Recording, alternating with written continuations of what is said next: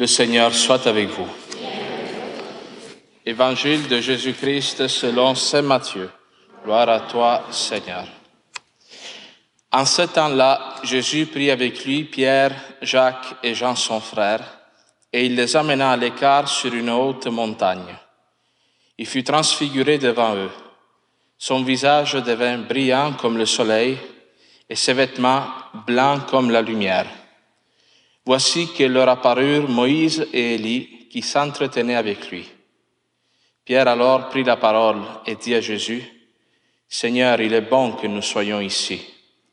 Si tu le veux, je vais dresser ici trois tentes, une pour toi, une pour Moïse et une pour Élie. Il parlait encore lorsqu'une nuée lumineuse les couvrit de son ombre. Et voici que, dès la nuée, une voix disait, Celui-ci est mon Fils bien-aimé, en qui je trouve ma joie. Écoutez-le. Quand ils entendirent cela, les disciples tombèrent face contre terre et furent saisis d'une grande crainte. Jésus s'approcha, les toucha et leur dit, Relevez-vous et soyez sans crainte. Levant les yeux, ils ne virent plus personne, sinon lui, Jésus, seul. En descendant de la montagne, Jésus leur donna cet ordre. Ne parlez de cette vision à personne avant que le Fils de l'homme soit ressuscité d'entre les morts. Acclamons la parole de Dieu. Louange à toi, Seigneur Jésus.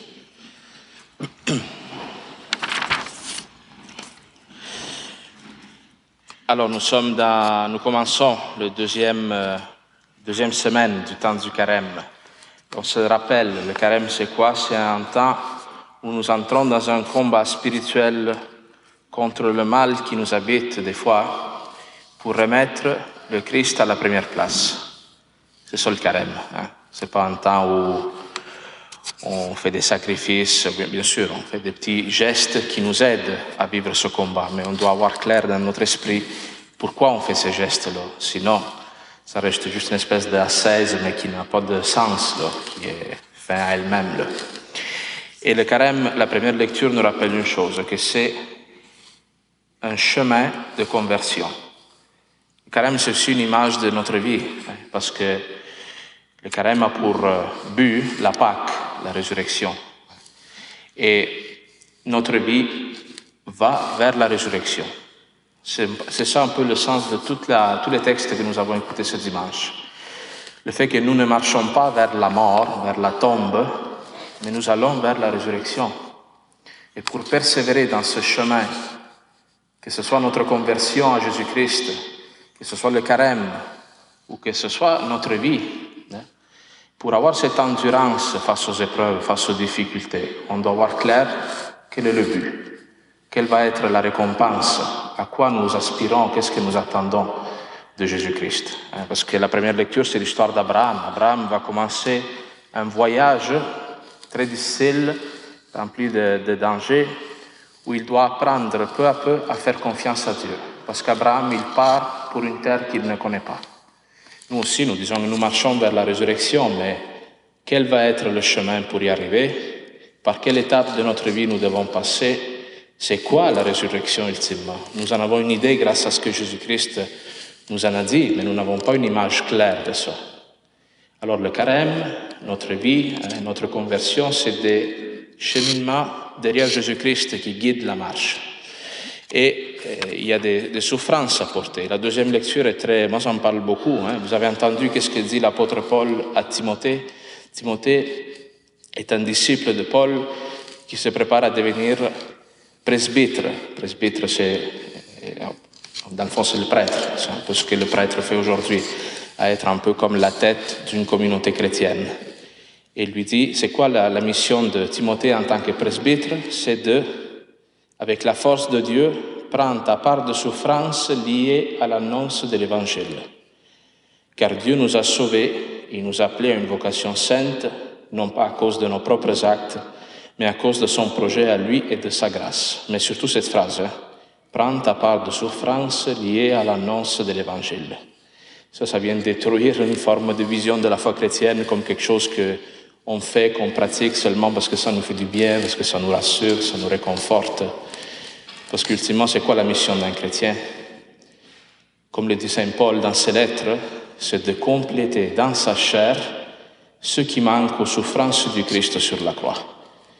Alors chacun de vous a sa croix. Pour certains, c'est une maladie que tu portes. Pour d'autres, c'est peut-être ton mari ou ta femme qui a un caractère qui est insupportable. Hein? toutes sortes de situations. Ça peut être... Hein? Et ça, tu peux maudire ta croix ou regarder la croix de Jésus-Christ et dire, comme le Christ, il a porté patiemment sa croix sur le Golgotha jusqu'à la résurrection, parce qu'il avait clair que Dieu ne l'abandonnerait pas à la mort. Hein. Il l'a porté, il a enduré ses souffrances, mais non pas comme une victime, mais en sachant que ces difficultés-là avaient une valeur de rédemption et de salut pour le monde. Hein, que ta souffrance à toi n'est pas une souffrance qui n'a aucun sens. Elle a une valeur de salut pour ta famille, pour la ville de Saint-Henri, pour, pour, les personnes auxquelles, euh, tu, pour lesquelles tu offres ce sacrifice-là. Alors ça, ça éclaire aussi un petit peu, je reviens à ça, le sens du carême. Parce que pourquoi dans le carême on fait jeûne, prière et aumône? Parce qu'on sait que ces pratiques-là, même s'ils nous font souffrir un petit peu, hein, ils nous ramènent à Jésus-Christ, ramènent même les gens qui sont autour de nous à Jésus-Christ si on les offre pour leur salut à eux. Hein? Alors, puis c'est grand, ça on peut prendre cette, phrase-là de Saint Paul comme une forme de dolorisme, comme de victimisme. Oh, je dois souffrir. Mais... Imagine comment Dieu considère importante ta vie pour l'associer au travail de Jésus-Christ qui sauve le monde. Tu es un partenaire, grâce à ta foi, du Christ qui sauve le monde. C'est pas juste, c'est pas une petite affaire, là. Ta, vie a une valeur extraordinaire. Tu, es appelé à être le Christ dans ton milieu. Alors, c'est pour ça que c'est fondamental de comprendre que nous devons revenir au Seigneur. Parce que cette mission-là est trop grande pour qu'on la, qu'on la skip, qu'on la rate, qu'on manque notre coup. Hein. Et par contre, comme je vous l'ai dit, c'est vrai que nous sommes appelés à porter dans notre chair ce qui manque aux souffrances du Christ sur la croix. Des fois, nous avons besoin d'un encouragement. Et c'est pour ça que nous lisons l'évangile d'aujourd'hui. La transfiguration. Pendant les dimanches du carême, à chaque année, c'est toujours la même lecture. Là. Premier dimanche, c'est les tentations au désert. Deuxième dimanche, hein, la, la transfiguration. Et la transfiguration, c'est un encouragement, dans le fond, que Jésus-Christ fait à Pierre, Jacques et Jean, parce que la transfiguration arrive un petit peu avant la passion. Jésus sait que tous ses apôtres vont douter dans la foi, confrontés au scandale de la souffrance, confrontés à une souffrance injuste qui va s'abattre, qui va tomber sur Jésus-Christ. Alors, pour qu'il ait cette endurance face à la mort, Jésus-Christ il leur donne, à Pierre, Jacques et Jean, un avant-goût de ce, qu'est la résurrection. Jésus-Christ se montre transfiguré, montre sans voile, on pourrait dire, sans empêchement, c'est quoi sa nature divine, à quoi ça va ressembler le royaume de Dieu? Il ressemble à une communion parfaite entre des personnes. C'est pour ça qu'il apparaissent Moïse et Élie. Hein. Moïse et Élie qui sont une image aussi de l'Ancien Testament qui annonce Jésus-Christ hein, et qu'ils dialoguent entre eux. Nous, notre, le royaume des cieux, ça va être quoi? Ça va être une communion parfaite entre nous, une unité parfaite, un amour total entre nous, parce que nous sommes en Jésus-Christ. Tout sera récapitulé dans le Seigneur, en Jésus-Christ. Nous formerons, manière de le dire, mais comme un seul être dans le Seigneur, nous tous ensemble. Hein, dans la mesure, et dans la mesure où nous sommes en Jésus-Christ, cette communion-là peut se réaliser déjà ici, aujourd'hui, dans notre communauté paroissiale. Hein. Mais bref, le Seigneur donne cette parole, euh, cette image de la transfiguration à Pierre, Jacques et Jean, parce que c'est des apôtres un petit peu, si on peut le dire ainsi, un petit peu privilégiés. Ceux qui sont appelés à avoir un amour pour Jésus-Christ, même un petit peu plus grand que les autres. Parce que Pierre, hein, à la fin de sa vie, il va être invité à Jésus-Christ à, l'aimer plus que les autres. Si vous vous rappelez, après que Jésus est mort et ressuscité, il se manifeste sur le lac de Galilée, ressuscité, et Jésus pose une question à Pierre avant de l'envoyer en mission. Pierre, m'aimes-tu plus que ceci, que les autres, que les autres disciples qui sont avec lui? Et pourquoi Pierre doit aimer Jésus plus que les autres? Parce que Pierre va être le chef de la communauté chrétienne, va être le premier pape. Hein? Jean, on dit de Jean dans l'évangile que c'est le, le, disciple que Jésus aimait. Comme si Jésus avait un attachement, on pourrait dire, d'une certaine manière, pour Jean. Et Jacques va être le premier martyr. Après la mort et la résurrection de Jésus, ça va être le premier qui va être tué à cause de la foi.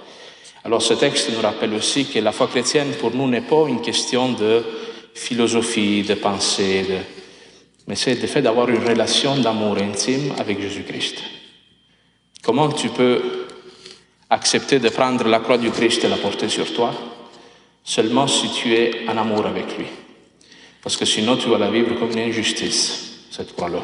Cette croix-là va t'écraser, va te faire maudire Dieu. Par contre, si tu es uni dans une relation d'amour profonde qui se vit dans la prière avec Jésus-Christ, ben, tu vas l'embrasser ta croix. Parce que sur, la croix, il y a le Seigneur qui t'attend. Alors c'est pour faire ce retour vers Dieu que nous vivons ce carême, que cette Eucharistie aussi nous aide à persévérer dans ce combat pour garder la foi chrétienne.